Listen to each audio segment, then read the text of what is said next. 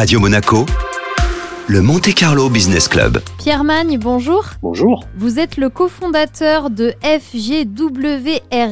Qu'est-ce que ça signifie? Alors ce cycle, ça veut dire Firmus Greywater Recycling System. C'est un terme anglais. Firmus, c'est le nom de notre base technique qui est en France. Donc c'est une société qui travaille dans l'industrie chimique dans différents secteurs. Et dans cette société, il y a un savoir-faire assez unique qui concerne le recyclage des eaux grises, donc ce qu'on appelle le Greywater. C'est un savoir-faire qu'on détient depuis plus de 20 ans, qui est issu de travaux de recherche pour l'Agence spatiale européenne et qui ont conduit à une application terrestre en Antarctique sur la station de recherche franco-italienne Concordia, au sein de laquelle, depuis 2005, on recycle les eaux grises. Et nous avons choisi d'extraire un peu ce savoir-faire de la société française pour le développer au travers d'une société dédiée à Monaco qui s'appelle FGWRS. Sur quoi est-ce que euh, repose euh, la technologie que vous développez? La technologie, elle est basée sur des filtrations membranaires, c'est-à-dire sur l'utilisation de membranes spécifiques et dédiées pour savoir retraiter les eaux grises alors, les eaux grises, sont les eaux de douche, de lavabo, de lave-linge, c'est-à-dire des eaux qui sont globalement peu chargées, qu'on collecte séparément des eaux vannes, c'est-à-dire des eaux de DVC, qu'on sait traiter pour leur rendre une qualité équivalente à de l'eau potable et qu'on peut renvoyer vers d'autres usages à l'intérieur d'un bâtiment. Donc, c'est de la vraie économie circulaire intégrée. Et en premier lieu, pour utiliser dans les cuvettes de nos WC, pour le lavage des sols, pour l'arrosage, pour la renvoyer vers les lave-linges aussi. Pourquoi pas? Parce que c'est ce que fait depuis plus de 15 ans en Antarctique pour être utilisé pour la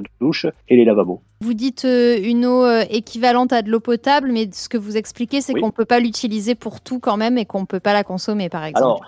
La réglementation ne nous le permet pas encore, mais euh, si vous voulez, la technologie elle a été utilisée donc en Antarctique depuis plus de 15 ans et euh, ben, le personnel de la base, hein, qu'il soit euh, scientifique ou technique, ben, se douche, se lave les mains avec de l'eau recyclée et vous avez la quasi-totalité du personnel là-bas qui la boit sans aucune difficulté. Nous avons mis en place un démonstrateur qui a fonctionné pendant plus d'un an au ferment de Monte Carlo, dont la qualité d'eau a été suivie par les services de la principauté, la direction de sécurité sanitaire et alimentaire, qui a démontré que la qualité d'eau qu'on produisait était une qualité d'eau potable. J'en ai même bu plusieurs fois et je suis encore là pour vous en parler. Alors l'idée là, en fait, ce serait que cette technologie de pointe soit un peu généralisée, qu'on y ait accès dans la vie courante? Oui, c'est ce qu'on veut, parce que si vous voulez, euh, nous on a un petit sondage sur notre site internet où on demande aux gens est-ce que vous pensez que c'est toujours euh, intelligent, entre guillemets, d'envoyer de l'eau potable dans la cuvette de nos WC Alors tout le monde est d'accord pour dire non, donc on a des solutions qui permettent de l'éviter. Donc nous on essaie de le développer, donc on avait mis un démonstrateur au ferment de Monte Carlo, on a un premier appareil qui a été installé sur la Villa Troglodyte à Monaco. Récemment on a fait une opération euh, qui a été un peu plus médiatisée, qui est le recyclage des eaux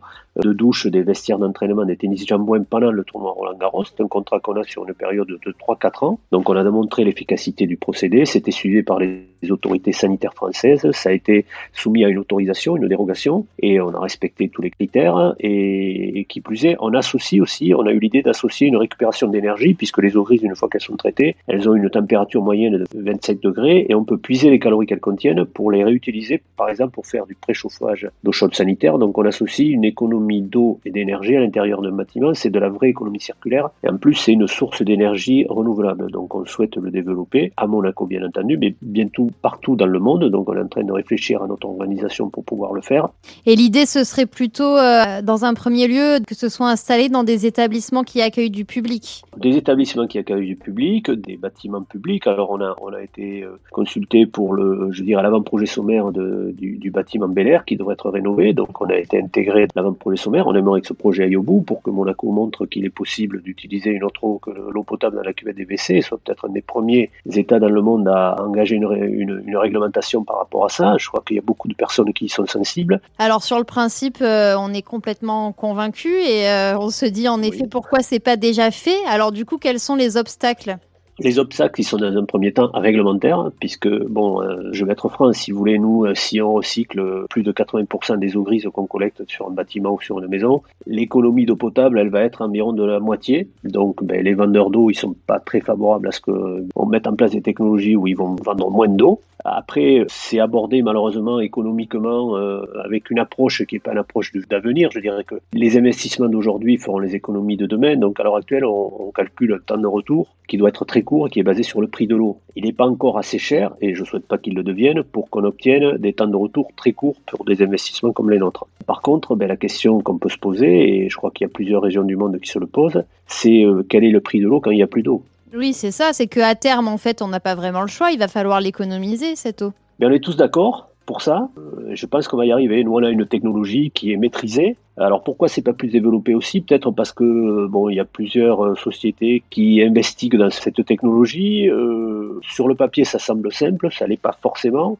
Nous, on a vraiment un recul depuis plus de 15 ans, donc on sait le faire marcher. On est intervenu avec la société française en Antarctique. Et d'ailleurs, nous avons un programme avec la Fondation Prince Albert II pour lequel nous allons envoyer une jeune euh, étudiante qui a fait ses études à Monaco. Elle s'appelle Alexia Fabani. Elle, elle intervient à nos côtés et elle ira en Antarctique en janvier 2022. Elle devait partir cette année, mais pour des raisons de Covid, ça a été repoussé. Et elle interviendra pour la Fondation Prince Albert II avec nous pour faire des améliorations et tester une autre technologie sur le procédé qui est en place et qui fonctionne. On n'a jamais eu aucun incident technique ou sanitaire, en 15 ans de fonctionnement sur la station de recherche antarctique, où vous avez des gens qui sont en période de confinement tous les ans, de février à octobre, c'est les hivernants où ils sont isolés complètement du monde, donc ils fonctionnent en autonomie complète. Pierre Magne, merci beaucoup.